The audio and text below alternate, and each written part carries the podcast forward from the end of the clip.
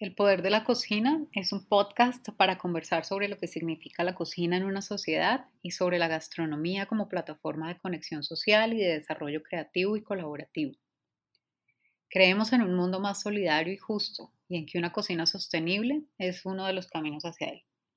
Por eso invitamos a este espacio a personas apasionadas y comprometidas con esta mirada, pero que trabajan desde distintas perspectivas, con opiniones que contrastan o se complementan cocineros, restauranteros, gerentes y personal de restaurantes, bares, hoteles, productores, comercializadores, funcionarios públicos, gestores, consultores, editores, escritores, periodistas, comunicadores en general y por supuesto comensales.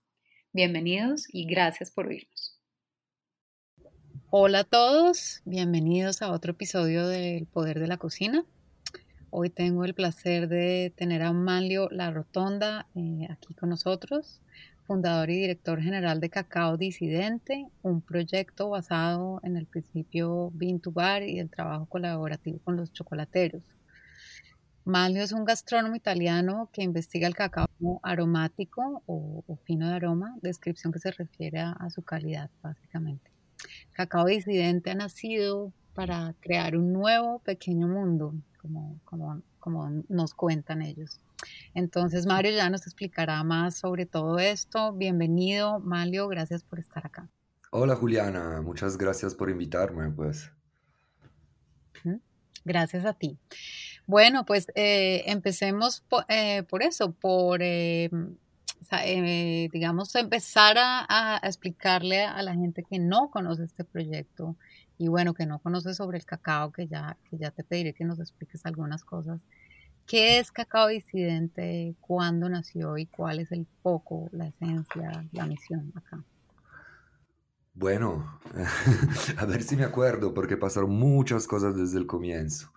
Pero, pero bueno, nació un poquito a la luz de una gran pasión que yo tenía, que era el cacao, el chocolate. Yo llego de Italia, pues, me revelo de una vez, de una ciudad que se llama Torino. En Torino, pues, el, el cacao tiene una importancia particular ya apareció a medianos de 1700 y eh, la industria de Torino del cacao eh, e-, es, es, muy importante, digamos que pesa no en cuanto grande industria, en cuanto de pequeñas bodegas, o sea, pequeños, digamos, talleres, hasta a medianas empresas familiares italianas que, que, son reconocidas también por la calidad del producto que ofrecen.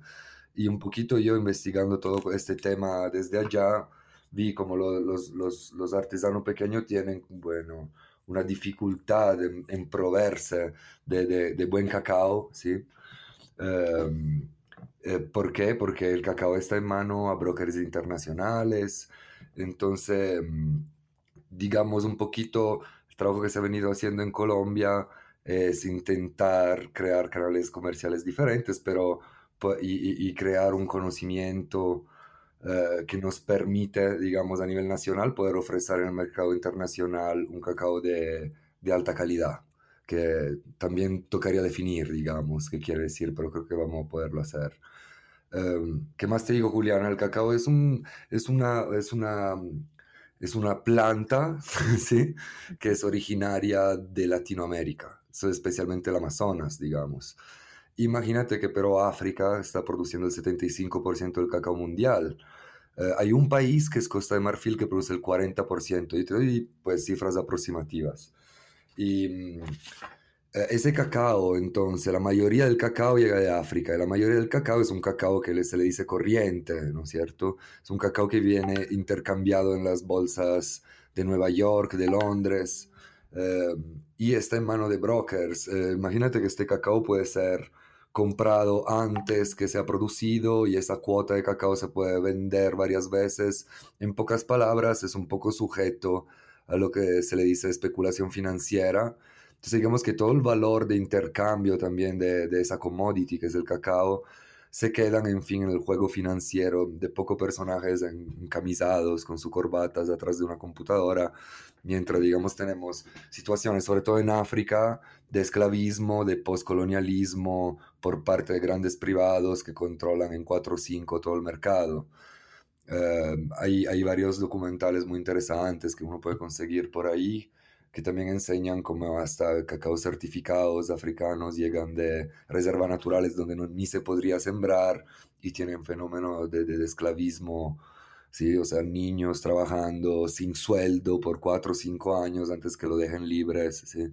Entonces es un, es un tema muy delicado que muchas veces el consumidor desconoce cuando, cuando va a consumir el producto, ¿no es cierto? Mm. Entonces en Colombia, bueno, hay una situación también de consumo, ¿no? Y eso es una, una gran diferencia en relación a otros países productores de cacao que no consuman chocolate. Acá el chocolate se consume en taza, en el desayuno, eh, muchas veces en leche, ¿no es cierto? Y entonces Colombia siempre ha tenido una industria nacional que se ocupara del, de, de, ofrecer cacao, que pero nunca, digamos, ha, ha desarrollado el tema de calidad, ¿sí? que toca definir antes o después, pero nunca he definido el tema de calidad. Eh, no sé si te contesté. Sí, Porque luego me pierdo. Ah, de pero eh, cuéntanos un poquito antes de llegar a Colombia, ¿qué hacías? Porque eres, digamos, un gastrónomo eh, italiano que ya había trabajado en estos temas en Italia. ¿Cómo, cómo, bueno, cómo lo haces allá y cómo llegas a, Colombia? Y digamos, ¿qué, ¿cuál es la base para poder empezar un proyecto así? Porque pues no, grande, gran parte de esto, del reto de esto es emprender, ¿no? El tema, eh, digamos, empresarial de proyecto, de echarlo a andar. Entonces, cuéntanos un poquito sobre eso. Eh, sí, claro.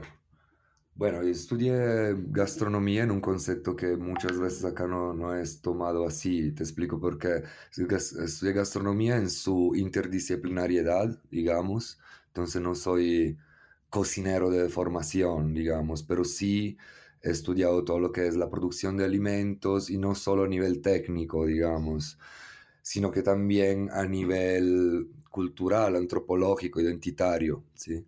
porque lo que comemos somos y nos define de cierta manera. Tú sabes que yo llego de un país donde el tema gastronómico es muy importante, es muy importante para la felicidad de la vida de cada italiano y entonces se le dedica, digamos, una atención particular. Tengo la suerte de ser una tierra que saca unos productos muy ricos a nivel organoléctico, quiere decir, muy complejos en sus aromas y muy placenteros en su consumo y además de tener, digamos, toda una historia eh, a propósito de eso también en, lo que son los productos transformados. Por ejemplo, tenemos más de 300 denominaciones de orígenes de quesos, ¿sí? Y, y, es una pelea, es una batalla de todos los días también hacia las instituciones poder mantener ciertas maneras de producir que a veces no son consideradas limpias, pero son puramente tradicionales. Entonces, ahí hay un peso de esos temas digamos, diferente.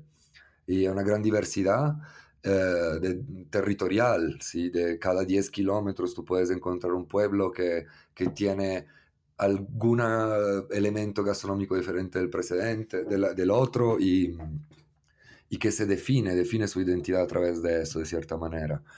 Entonces nosotros somos acostumbrados, digamos, también en, eh, en tener una cierta ritualidad del consumo de alimentos, desde un desayuno hasta una cena, hasta una cata de vinos. Eh, y estamos acostumbrados, digamos, a poner eh, mucho cuidado al aprovechamiento del placer que nos regala el alimento, de cierta manera. Entonces, también en Cacao Disidente es lo que hacemos más o menos, en el sentido que vamos a, escoger cacaos, hacer toda una serie de desarrollos finalizados a mejorar la vida al consumidor por estar regalándole unas emociones, digamos, a través de su percepción sensorial. Y, y, eso es lo que buscamos, entonces por eso muchísimas catas, por eso mucho tiempo y recursos destinados al desarrollo del cacao y de los productos, ¿no? Eh, entonces yo creo que eso estoy aportando un poco desde Italia, digamos, y desde lo que estudié un poquito una visión, eh, nosotros le decimos sostenibilidad del, placer, ¿no? Bajo cierto punto de vista, o sea, tenemos todo el derecho como consumidores de probar placer de lo que comemos, de no solo comer para llenarnos, sino que de poder explorar territorios a través del consumo y poder probar emociones, principalmente. Me perdí un poco, creo, Juliana, pero si No, quieres, no, no, y yo creo que eh, señalas algo que es muy importante y parte de lo que este podcast también trata de, de comunicar y es que pues la gastronomía es interdisciplinaria, es transversal, la comida es transversal y, si bien el plato pues es parte de ella eh, y, un, y un símbolo y un lenguaje en sí mismo, pues el plato es solo una, una pequeña parte de ese mundo que, entre otras cosas, eh, involucra eso que acabas de decir, el derecho a, a alimentarse por distintas razones que no solo son eh, fisiológicas, digamos. Entonces, eh, no, pues esa, esa, es la base de este, de este proyecto como principio filosófico, diría yo. Y bueno, para que nos cuentes un poquito eh, sobre Bean to Bari y este tema del, el, del, cacao aromático, ¿antes ya en Italia trabajabas con cacao y chocolate o vienes a Colombia justamente a, a empezar a trabajar con eso? Eh, mira, yo hice una tesis universitaria hace años acerca de ese tema, pero más acerca, como te decía, del tema de mercado. He visitado varios chocolateros anteriormente a la Avenida Colombia, pero en realidad es un tema muy complejo, es una enciclopedia, no es un tema. Eh, el cacao y, y, todo lo he aprendido un poquito de la, de la, del estar haciéndolo. No es el cacao, en el cacao hay una serie de textos, de literaturas muy genéricas y hay, eh, hay muy poco conocimiento escrito y compartido tampoco. Es un mundo todavía bastante misterioso que deja unos, unos espacios de desarrollo y trabajo enormes todavía. Y mm, bueno, tú introduciste un poco el tema Vintubar, eh, que es en realidad ese movimiento Vintubar, es la gran oportunidad de esos años. que es el Vintubar? Literalmente del grano a la barra de chocolate eh, en inglés eh, uno dice, bueno, claro, sí, el cacao es un grano y con eso se hace chocolate. Y, no, en realidad es algo muy reciente el movimiento Vintubar. ¿Por qué? Porque todos los pequeños artesanos del cacao, y eso en mi ciudad hay una excepción acerca de eso, pero normalmente siempre hace, hasta hace 20 años, 15 años, y todavía compran bloques, compran semilaborados, eh, chocolate en bloque 20 kilos, de 10, de 1, para derretir e ir a hacer bombonería, ir a remoldear en, eh, en unas barras, ¿sí? A decir, el pequeño artesano no tenía antes la posibilidad, y no, no, es que no tuviera el interés, no tenía la posibilidad tecnológica de poder moler el cacao en pequeña escala. ¿sí?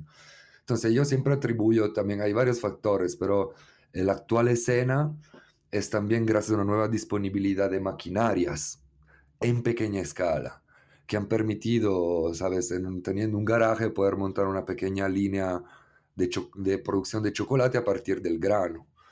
Y ahí está la gran oportunidad y por eso también eh, Cacao Disidente nació, porque eh, cuando tú tienes pequeñas maquinarias y no tienes esas grandes máquinas industriales que antes eran la exclusiva. Um, tú eh, no puedes usar un cacao mediocre Sí, digamos que si no vas en un grano, para un grano de alta calidad, tu producto va a saber mal. Y por una serie de cuestiones tecnológicas, yo no digo que la industria pueda sacar un chocolate bueno de un cacao malo, ¿sí? Pero usa únicamente cacao malo que recocina. Cuando tú recocinas el cacao, él pierde, aparte muchas propiedades también nutricionales, pierde todo el aroma que tiene, bueno o malo que sea, ¿no cierto? Entonces, la estrategia es siempre la misma, altas tostiones, eh, recocinar y gran dilución, porque la industria, en fin, no sale en el mercado con productos puros, sale en el mercado con productos que de cacao tiene poco, eh, tiene mucha leche en polvo, muchas grasas y mucho azúcar. Y, y, sí, lo importante que el consumidor debería hacer, eh, mi consejo, eso es transversal, no es solo para el chocolate, siempre ir a leer muy bien las etiquetas de ingredientes. Una vez se da cuenta que productos comerciales de chocolate dicen eh, cocoa o cacao en polvo, que sería el chocolate 100% desgrasado de la manteca de cacao, digamos, y aceites vegetales. ¿Por qué? Porque hasta la industria lo que hace es quitar la manteca de cacao del chocolate para comercializarla en otras industrias, sobre todo la cosmética, que paga mucho más para eso, y van a sustituir con sucedáneos. Entonces, por ejemplo, la, lo, el aceite de palma, sobre todo, que es la grasa más barata de este mundo, de este momento del mundo. Entonces, como ves, o sea, la industria elabora mucho, entonces no necesita una alta calidad, pero el pequeño vintubar eh, artesanal sí, Entonces, un poquito para, para ofrecer una materia adecuada a ese tipo de, de tamaño de producción, eh, nació, nació Cacao Disidente, que igual todavía tiene muchas dificultades porque digamos que el mercado se mueve hacia un grano de alta calidad, pero hay muy poco conocimiento, muy poca literatura. Eh, los chocolateros somos personas que, bueno, acá siempre la, confrontación es con el café, Julián, así no te lo puedo esconder. Pero imagínate un, un roaster, un tostador americano, eh, lo único que tiene que hacer es seleccionar muy bien el café, paga muy bien para él si trabaja en alta calidad, luego lo tuesta y luego está un barista que lo infusiona. Nosotros nos toca eh, tostar, descascarillar, premoler, moler, atemperar, o sea, tenemos una inversión que no es puramente materia prima, sino es en maquinaria, es mucho más disperso, digamos, la atención.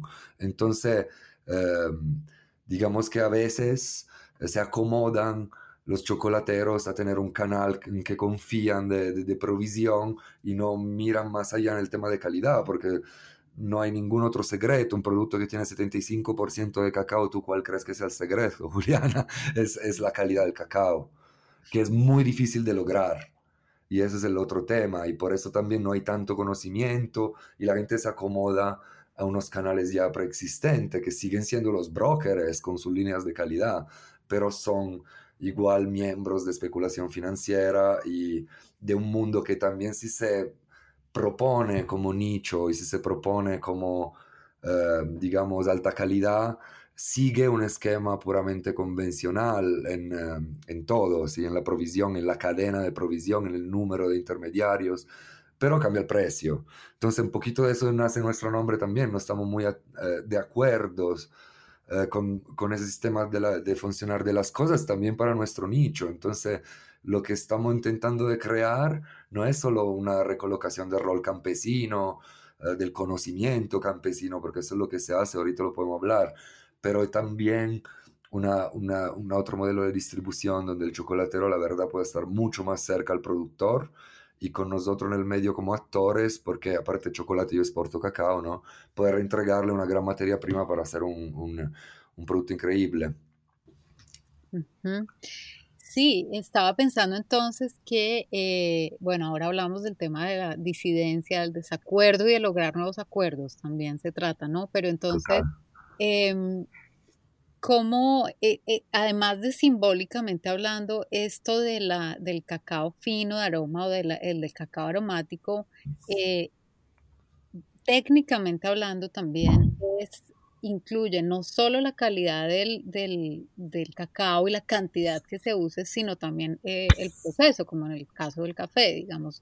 El proceso también, como dices, el, tema de las máquinas, el tema de, de cada etapa de transformación pues también se tiene que hacer de una manera eh, que responda a la calidad de ese, de ese cacao. Entonces podríamos decir que eh, afecta la definición a todo el proceso, ¿cierto? Sí, sí, exacto. Y sobre todo siempre se trata de conocimiento y de inversión que uno pone en el conocimiento, porque eh, yo tengo el gran privilegio ya, la empresa esta fue constituida en 2016, pero llevaba ya un añito de trabajo de investigación antes. Entonces, tengo el gran privilegio de tener muy buen cacao porque me lo fui a buscar y a desarrollar, pero también cuando tú tienes buen cacao, como tú decías, toca aplicar una, una, una metodología de investigación profunda para poder em, entender su, su, desarrollo aromático en tostión, por ejemplo, o, o su, digamos, um, rango aromáticos en la dilución de la formulación. Entonces, por eso te decía, eh, acá el único, e, es un proceso muy complejo desde el comienzo, desde la agricultura, ahora podemos hablar, tiene una, un proceso microbiológico involucrado, que es una fermentación espontánea, o sea, no es una fermentación que vamos a controlar con microorganismos, porque es tan compleja y trabajan tantas familias diferentes de microorganismos que, que, la mejor es espontánea, y son microorganismos que están en la hoja, están en la mazorca de cacao, están en el cacao. Entonces ahí es tan complejo, sobre todo las operaciones en origen para que salga bien la materia prima y luego toda la parte de transformación, porque sobre todo digamos que todos los precursores aromáticos que químicamente formamos en fermentación lo vamos a exprimir con una tostión. Entonces es ahí donde creamos la molécula aromática en cuanto tal, que nos puede dar una nota banana, una nota avellana, ¿sí? Entonces, eh, el secreto ahí es experimentar mucho y perderle mucho tiempo, como hacemos seguidos. Nosotros tenemos un día a la semana que es pura catación. Viene una persona externa que es un sommelier, eh, experto en varios productos, que nos ayuda y es parte integrante del equipo. Se llama Santiago, lo saludo. Y, y, lo que hacemos con él es todo el desarrollo, no solo de la curva de tostión, también de los productos, de las formulaciones, yendo a reflexionar y sobre, sobre lo placentero que va a ser esto y lo asombrante, porque en diferentes capas de calor de horno yo puedo, la verdad, sacar eh, capas diferentes aromáticas. Entonces lo que buscamos siempre es un gran placer que es dado de varios factores. Uno puede ser una armonía del sabor, pero puede ser un balance también, una dulzura del cacao, pero también una complejidad.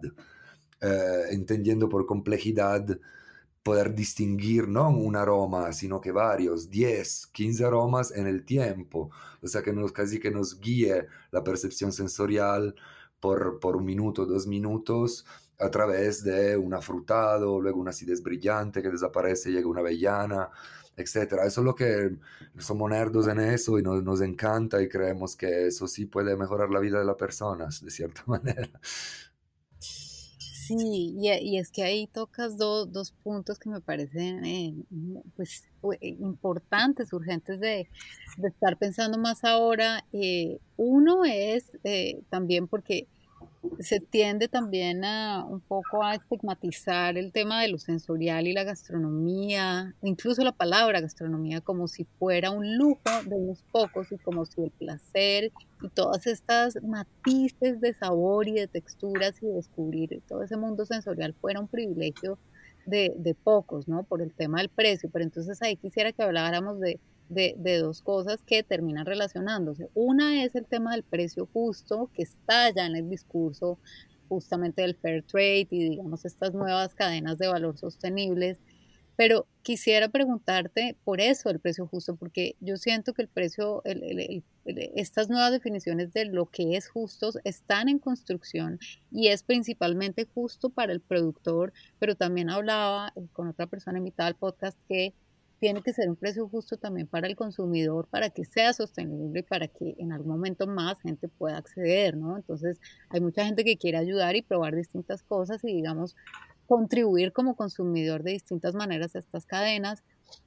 Eh, desde el precio justo y el precio justo siendo eh, refiriéndose al, al, al trabajo de los productores, de los chocolateros, de las personas involucradas en la cadena, pero está también el consumidor. Entonces, ¿cómo ves esto tú?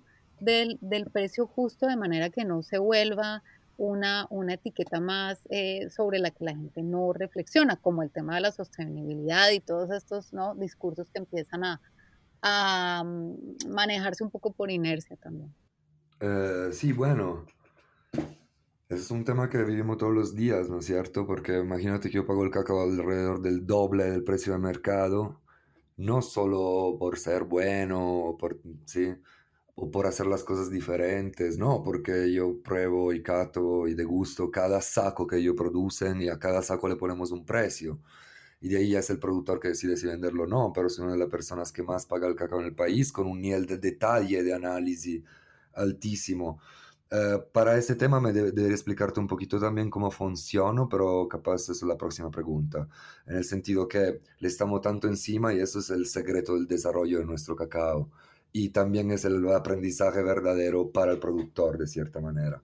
Mira, yo en el tiempo me he dado cuenta ocupándome no solo de cacao, ¿no? Como gastrónomo, tengo un interés en el mundo de la alimentación más en general también. Me he dado cuenta de cómo, por ejemplo, todo el tema de certificaciones que tú de cierta manera citaste es algo ya bastante superado y eh, porque no nos asegura un impacto. Te hago un ejemplo. Yo creo que mire, para que un producto salga muy bueno, si tenga un precio justo, que quiere decir que igual un precio que puede, em, digamos, respaldar lo que son los costos de producción, porque hacer un cacao aromático, te hago el ejemplo del cacao, es mucho más caro que hacer un cacao eh, corriente. También para el productor requiere otro tipo de tiempo invertido, otro tipo de atención, operaciones que también generan costos mayores. Entonces, el cacao aromático siempre puede existir siempre y cuando eh, sea respaldado por un precio, ¿no es cierto? Entonces, eh, yo creo, en el tiempo he visto que la mejor eh, certificación también para justificar el precio es el sabor. Sí, es, es el, el, placer que probamos del estar consumiendo algo. ¿Por qué? Porque yo creo que, y acá introduzco un poco el tema de la sostenibilidad, si, si tú no tratas, sobre todo en el rol que estamos nosotros, chocolateros y, y desarrolladores de cacao, si tú no tratas eh, bien el productor, digamos, de cierta manera, y el medio ambiente, eso no sale rico, de cierta manera. ¿Qué quiere decir? El, secreto de la calidad que estoy ofreciendo en este momento es la calidad de la relación humana de la calidad de la relación con, con, el medio ambiente porque, y de la relación con la mata, con, con el árbol. Um, todo eso genera costos más altos, por cierto, ¿sí? Y eh, hay un tema que el cacao es un producto caro. Imagínate que el precio de mercado en ese momento de un kilo de cacao es 7 mil pesos a nivel corriente, ¿no es cierto? un kilo de cacao no es mucho, es un, un, paquetico de cacao, entonces eh, ya la industria lo está pagando mucho, luego lo va a diluir y por eso el producto de chocolate de la industria no es tan caro porque meten un montón de ingredientes más baratos. Quien hace un chocolate puro se encuentra enfrente a unos costos de materia prima altísimos, también porque de ese kilo cuando vamos a tostar y descascarillar nos queda el 70% del peso. Ahora no quiero ser demasiado técnico, pero te darás cuenta que el aprovechamiento de la materia prima es eficiente en un 70%, la materia prima es carísima y yo pago el doble. ¿sí? Entonces, eh, para el consumidor sigue siendo un producto caro el chocolate. Pero hay un tema importante. Yo creo que en nuestro mundo eh, postcapitalístico, digamos, ya lo que uno invierte como plata disponible en lo que es su placer gastronómico y alimentar eh, es directamente proporcional a su calidad de vida, pero es inversamente proporcional a lo que está pasando, o sea, gastamos siempre menos eh, con siempre más conveniencia en lo que compramos en el producto alimentar. ¿Por qué? Porque toca comprar un carro a cuotas, toca tener un celular chévere, ¿sí? Entonces ya los gastos se distribuyeron en muchas más cosas y distracciones. Y mientras acá se trata más de, y más, eh, siempre hacia un poquito eh, cantidad con la mejor conveniencia, ¿no? Acá es diferente, acá yo, mi producto, el consumo, yo propongo que sea consumir poco porque ya él te entrega mucho, de cierta manera. Entonces, ahí hay un tema relativo de precio, si me entiendes, porque entonces, ¿qué me aporta lo que estoy pagando? No necesito comerme una barrita entera, no lo consejo a nadie. Pero me la hago durar, lo voy a consumir y cada pedazo que, que, consumo, la verdad, entrega mucho porque es una experiencia, yo no sé si tú lo has probado, es una experiencia muy intensa, digamos, bajo cierto punto de vista, uno no se mete tres cubitos, se mete uno y, y ya con este uno tiene una percepción prolongada, tiene una reflexión gastronómica bastante contundente. ¿Te contesté? Sí, es una manera de, que creo que es una buena manera de, describirlo, es, es, intenso en el buen sentido. Y claro, productos ah, por los que ahora te, voy a preguntar también como la marañela, pues tú no necesitas eh, comerte o, usar, en lo que sea que lo vayas a usar, tres cucharadas, ¿no? Ni, ni comerte tres pastillas en un bloque. Eh, yo creo que es no sé, es, bonito que lo señales porque eh, tiene que ver eh, el tema del precio justo o de lo justo, tiene que ver también con una redistribución de, del valor, pero no solo del valor eh, económico y a quién, a quién se le paga y quién paga, sino de dónde pones el valor, ¿no? Entonces el valor, como dices, del consumo. Entonces, sí, tal vez es un, es un cacao caro, es una barra cara, pero eh, si lo piensas, bueno, ¿a, qué le puedes dejar de invertir si quieres tener una mejor experiencia con esa barra de chocolate, ¿cierto? Entonces también implica una reflexión sobre cómo se está distribuyendo el valor y el, y el, y la inversión, ¿no? La inversión. Totalmente. Es, realmente así. Entonces ese balance no solo es hacia la cadena de valor, sino a qué estás consumiendo tú y cómo. Entonces, eh, bueno, no, me parece eh, muy bonito que lo digas.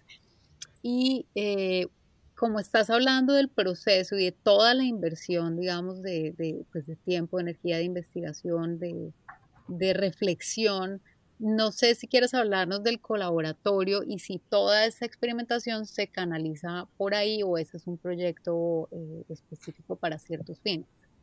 Sí, no, no, no aclaré bien. Digamos que la empresa se llama El Colaboratorio y nació como El Colaboratorio. Cacao Disidente ya es nuestra marca en cuanto tal de venta de cacao de exportación y producto terminado nacional e internacional.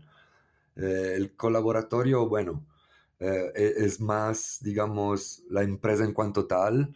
Nos movemos muchos también con servicios. Eh, digamos que somos consultores de cooperación internacional y de privados en todo lo que es eh, la producción del cacao de calidad.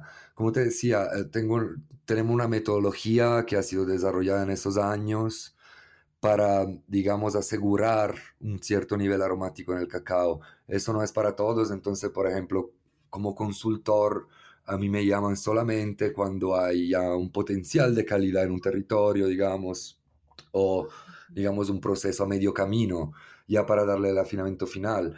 Digamos que toda nuestra metodología siempre está basada sobre la degustación, y con eso hicimos un poquito de experiencia porque es tan complejo el proceso que no puedo con análisis química entender la calidad de algo, ¿no? Entonces siempre hemos probado todo y todo lo hemos medido con el paladar y del paladar para atrás. Em, lo que dijiste antes era interesante, que cuando yo hablo de catación y degustación, no se imaginen esas catas de vinos en Francia. Eh, nosotros lo hacemos, el objetivo principal del catar, del ir a evaluar de manera sensorial el cacao producido, es mejorarlo. O sea, es dar una retroalimentación en, territorio, en producción, donde el cacao fermente, donde pasan, digamos, unas cosas, tienen que pasar unas cosas claves para que eso sepa bien y tenga un rendimiento aromático de cierto tipo. Entonces, en base a esa metodología se construyó toda una experiencia de organización del productor. Y eso es el colaboratorio, en realidad. ¿Qué quiere decir eso?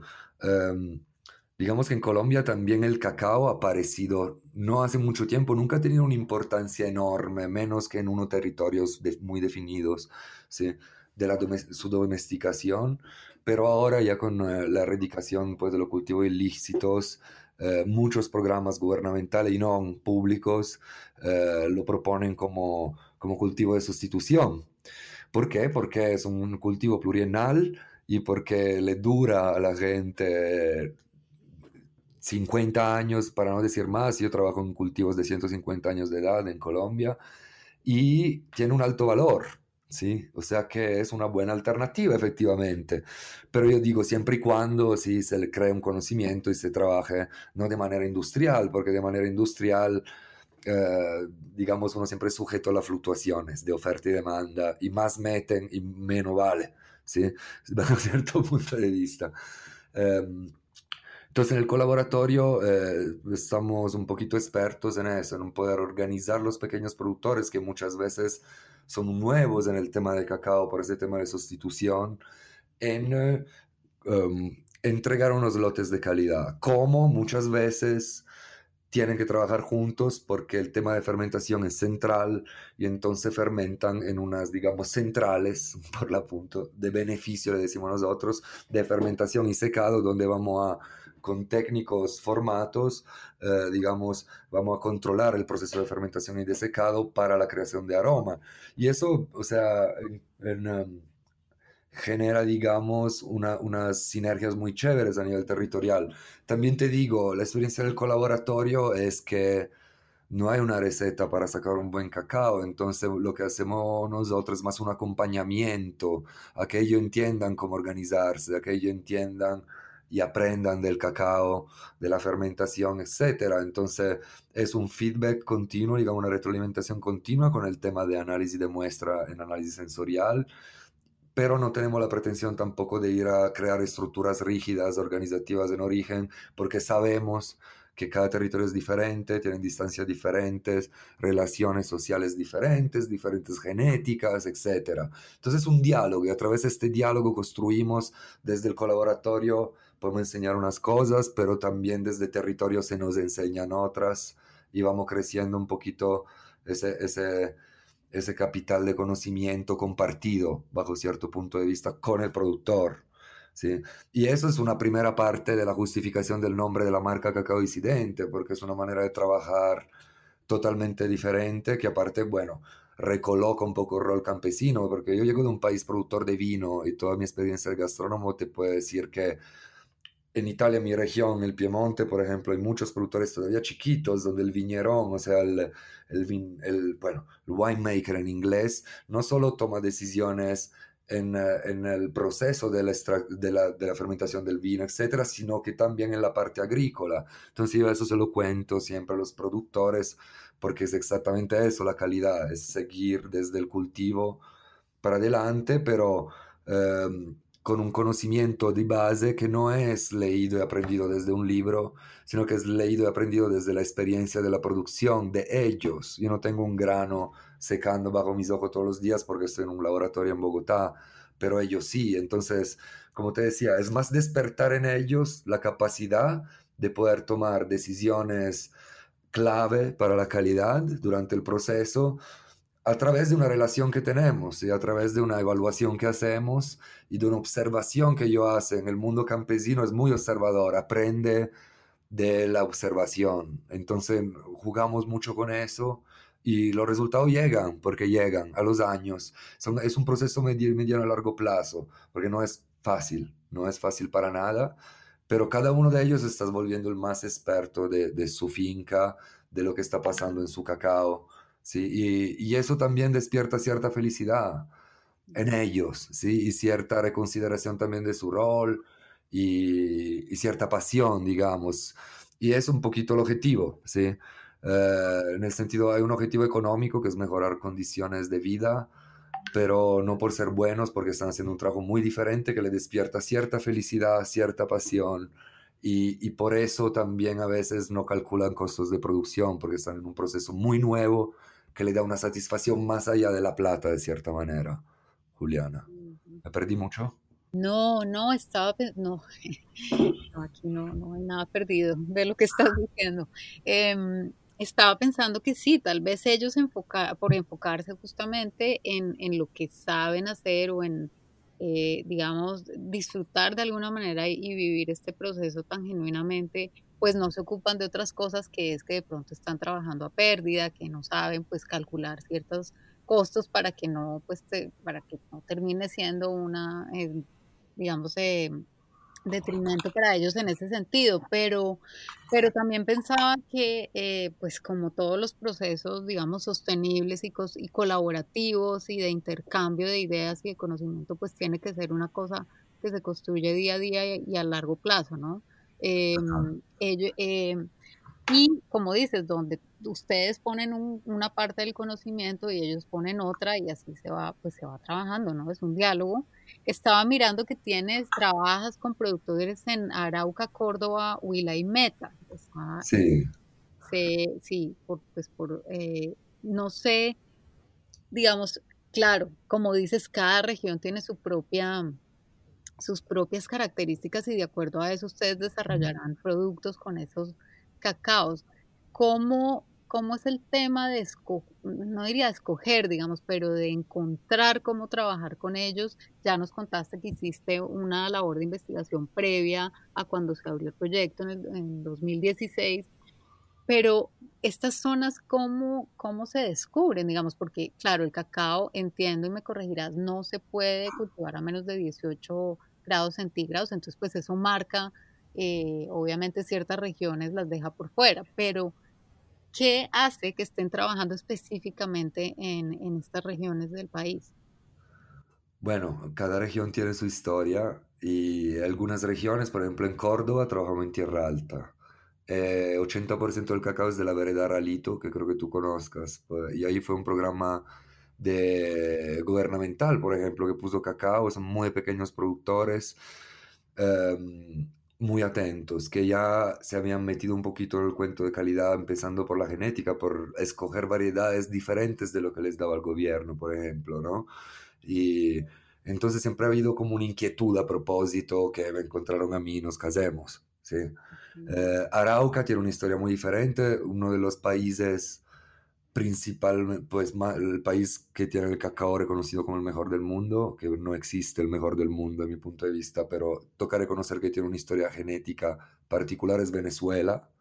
Y Arauca, tú sabes que, por ejemplo, el municipio de Arauquita y Saravenas, donde están todo el cacao de Arauca, eh, están, son separados por Venezuela por un río. Muchas familias están compartidas entre los dos países, por ejemplo, ¿no? Entonces, allí hay una cultura también cacautera con otro tipo de raíz. Y por eso yo siempre intento llevar la experiencia araucana en otros lugares en Colombia. Uh, Meta también es más resultado de una sustitución de cultivo ilícito. Huila sí es particular, porque Huila y Valle del Cauca fueron los primeros dos departamentos que tenían una importancia de cacao domesticado, y te hablo de antes de 1950. Ahora el Valle, tú sabes que se volvió caña, entonces ya se perdió todo eso. Yo trabajo en Huila con esos materiales muy viejos, donde también tú ves que el cacao no es tratado bien, porque es el café ahí también. Claro que hay una diferencia de piso térmico, ¿no? Pero el cacao en Huila siempre lo han tenido y lo tienen como dado, ¿sí? De cierto punto de vista, pero estoy trabajando con un grupito, estamos haciendo un trabajo de recuperación genética también de esos antiguos materiales interesantes, como ves, o sea, la situación del país siempre es diferente. Eh, cuando hay una evaluación de potencial sí, de producción de cacao aromático cuando entramos a, jugar con un territorio eh, que depende de la genética, o de las variedades que tienen principalmente, pero también del capital humano, de cómo están organizados, porque eso es, es, es clave.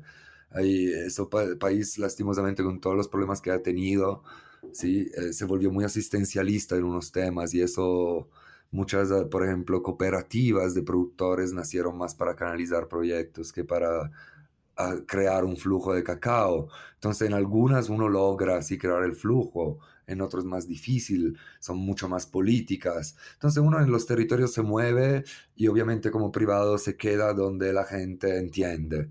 Donde la gente entiende, eh, y si no entiende, por lo menos despierta esa pasión de escuchar y de por, darte la oportunidad de, de poderle enseñar algo. ¿No es cierto? Sí, intercambiar. Sí, hay otra cosa que me llama la atención y es el tema de los nombres y bueno, la marañela que es una cosa que... Bueno, tengo que explicar qué es también, si quieres hazlo tú.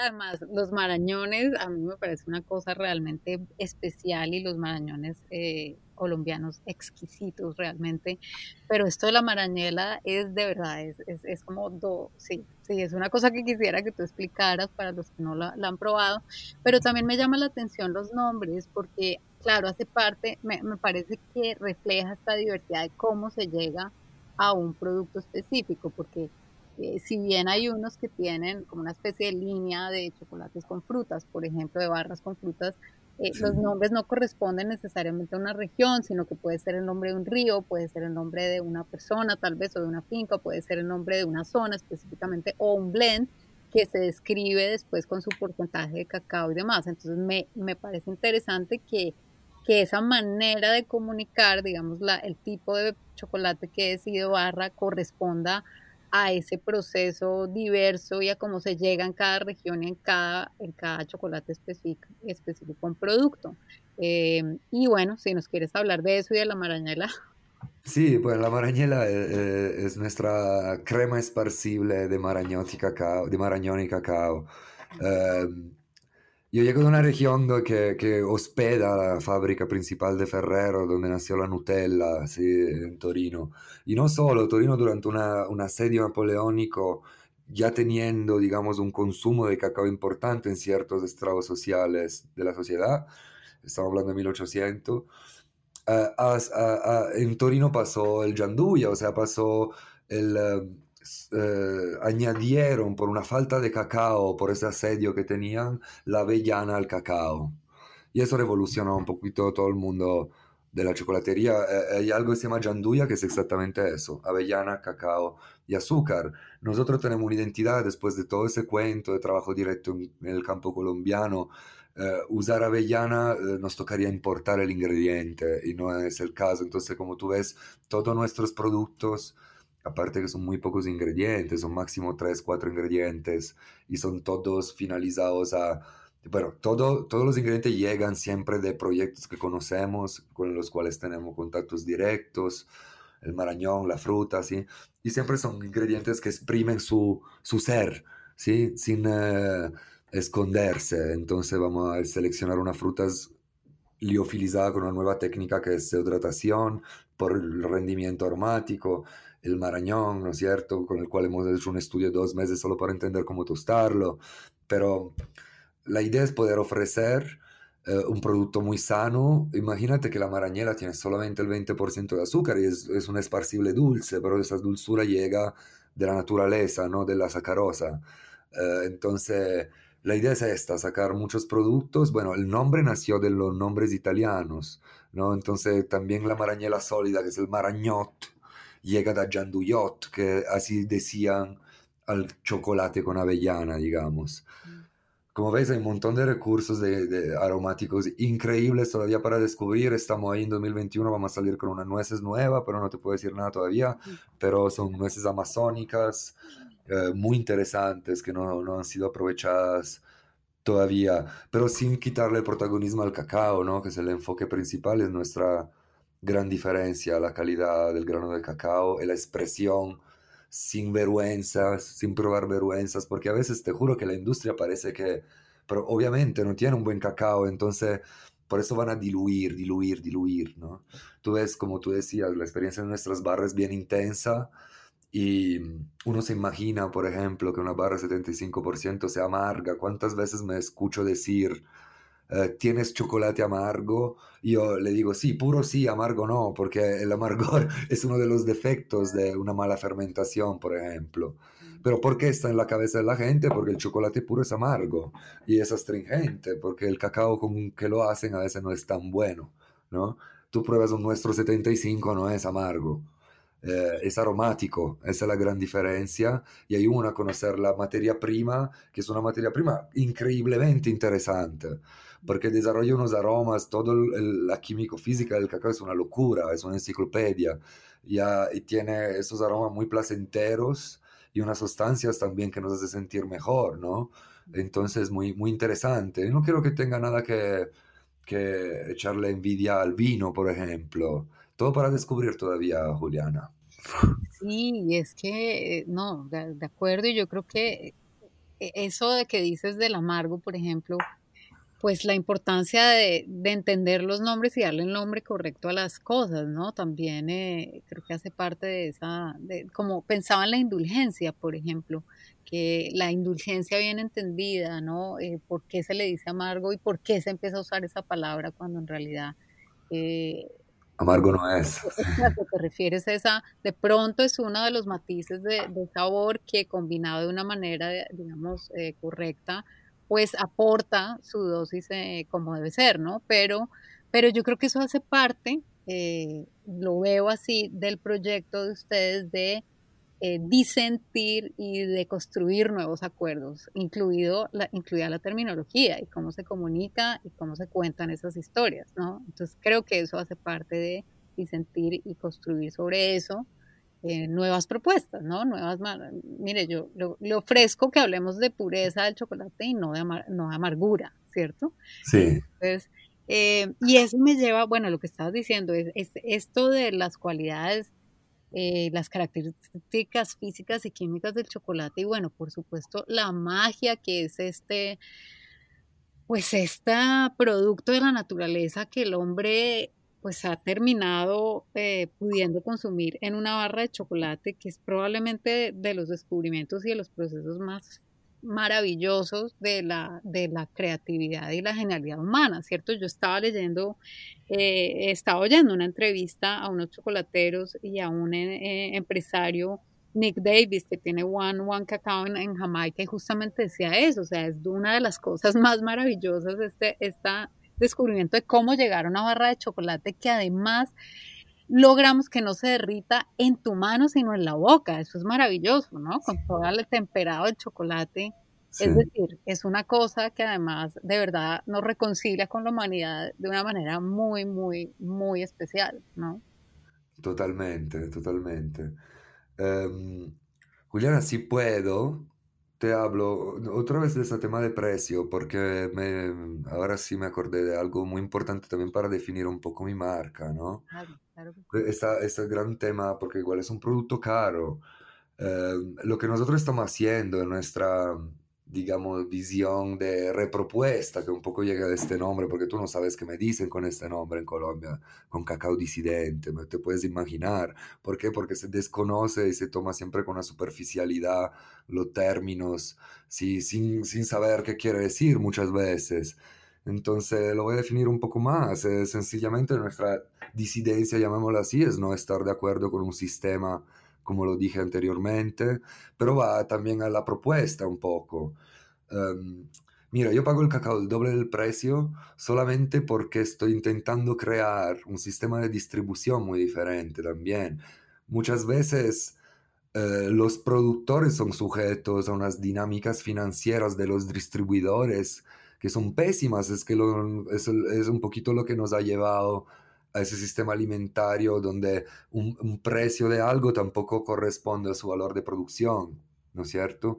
Estamos haciendo compra en supermercados que basan si todo su business en, el desecho de un 30-40% de, de los alimentos y de los productos. Entonces, le estamos también dando duro al planeta eh, de, de, cierta manera, ¿no? Por todo ese es, esa, esa, basura que creamos de producto consumible bajo cierto punto de vista, con contratos que ni te digo, ¿no? Pagos a 90 días, 120 días, y no te imaginas que, son, que es un distribuidor de chocolate en Europa. Sí, aparte que toca arrodillarse ya solo para que miren tu producto. Entonces, el tema de poder pagar también un producto de precio justo, que no quiere decir precio bajo entonces, pero quiere decir que hay una distribución diferente de lo que paga el consumidor, de cierto punto de vista y por eso estamos implementando ventas directas, que creo que un poquito eh, también la situación del virus nos ayudó a, abrir un poco ese mercado. Entonces, mucho más interesante y eso lo estamos proponiendo por afuera también. Es una venta directa donde hay un circuito, digamos, de un productor de cacao, un transformador, desarrollador, que soy yo, y un consumidor final sin ningún otro en el medio que especule financieramente, sin ningún otro que haga lo, lo, digo de manera vulgar, que haga plata sin hacer nada, bajo cierto punto de vista, cuando el productor tiene una situación de pobreza rural, digamos, particular, ¿no? Entonces, en, en, ese tema de la distribución también estamos creando un pequeño nuevo mundo, esperamos que nos vaya bien porque creo que es importante que no nos adecuamos eh, a, estructuras preexistentes que nos han llevado a unos resultados negativos de impacto de los territorios, del bolsillo de las personas y, del planeta en general. Sí, creo que gran parte del, del, problema es que, eh, pues con razón, la mayoría de los casos la gente tiende a asociar eh, digamos, lucro, ¿no? Y, precios altos con alguien que se está beneficiando de eso, pues de manera unilateral, individualista, digamos, y pues bastante egoísta, ¿no? Pues por los casos justamente que estás diciendo. Pero hace parte de eso, justamente de construir nuevas propuestas, mostrar que cuando hay un precio alto, eso puede querer decir otra cosa, ¿cierto? Y eso es lo que, eso es lo que se tiene que construir. Y si es un proceso, digamos, pedagógico para todos, de entender por qué una cosa vale lo que vale, que no necesariamente ya es porque alguien se esté lucrando individualmente de eso, sino porque justamente se está haciendo una distribución más equilibrada de, de lo que vale ese proceso, ¿cierto? Y se le está dando, digamos, bastante plata al productor, no por ser buenos otra vez, porque está haciendo un trabajo increíble. Así que eh, e, es, es, como nosotros trabajamos como si fuéramos la misma empresa, con un nivel de confianza dictado por la pasión de ese gran tema, de esa alquimia. ¿sí? Entonces, eh, eso es clave, eso es clave y yo no pudiera pagar lo mismo si, vendería, si vendiera a través de distribuidores. ¿sí? Entonces estoy creando un modelo un poco alternativo, digamos, no solo en la producción, en el desarrollo del cacao y del chocolate, sino que también en la distribución, en el trato de mis empleados, en, todo. Es hora de, de, cambiar un poco, Yo creo, y que la verdad, todo lo que participen, desde mi empleado hasta el consumidor, hasta el productor, se sientan beneficiados, aparte del tema económico, de otras cosas para su vida. ¿sí? A pesar del placer gastronómico, llegando a la gran pasión, a la gran atención que le meten y, y a todo el conocimiento que han desarrollado, que también es sinónimo de felicidad.